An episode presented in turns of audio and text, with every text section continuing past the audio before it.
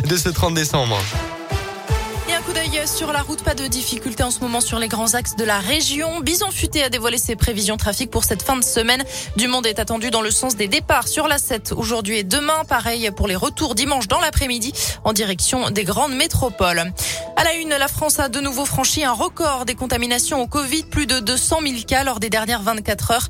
Chiffre dévoilé par le ministre de la Santé. Hier, Olivier Véran a été auditionné par l'Assemblée nationale.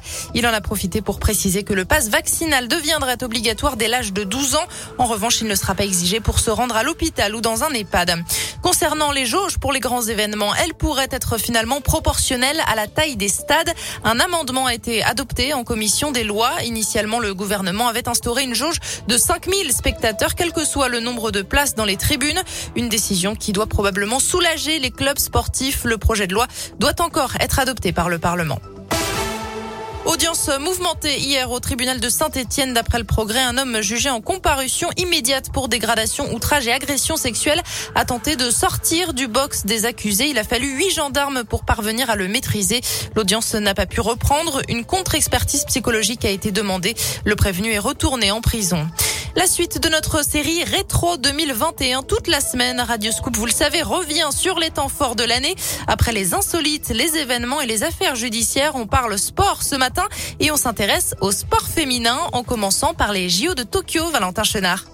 Oui, il y a eu quelques très belles médailles avec tout d'abord Manon Brunet en bronze au sabre individuel. La lyonnaise s'est imposée en petite finale, synonyme de troisième place et donc de médaille.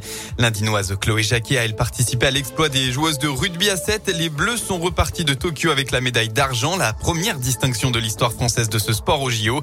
Terminer sa carrière sur une médaille d'or, tout le monde en rêve. Blandine Dansette l'a fait avec l'équipe de France de handball. La Ligérienne s'est adjugée le titre olympique.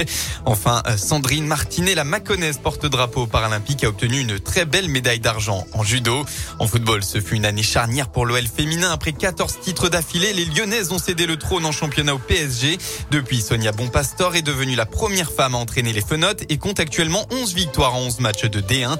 À noter aussi la montée en première division de la SSE cette année.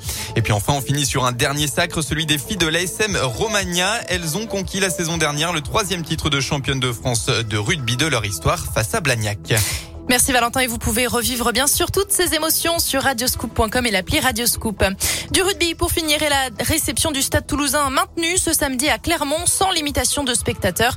Les jauges entrent en vigueur seulement à partir de lundi. De son côté, le Loup Rugby recevra le Racing ce dimanche. Et puis en basket, la sélection étrangère s'est imposée hier soir lors du All-Star Game. Score final après prolongation 111 à 110. Excellente journée à tous.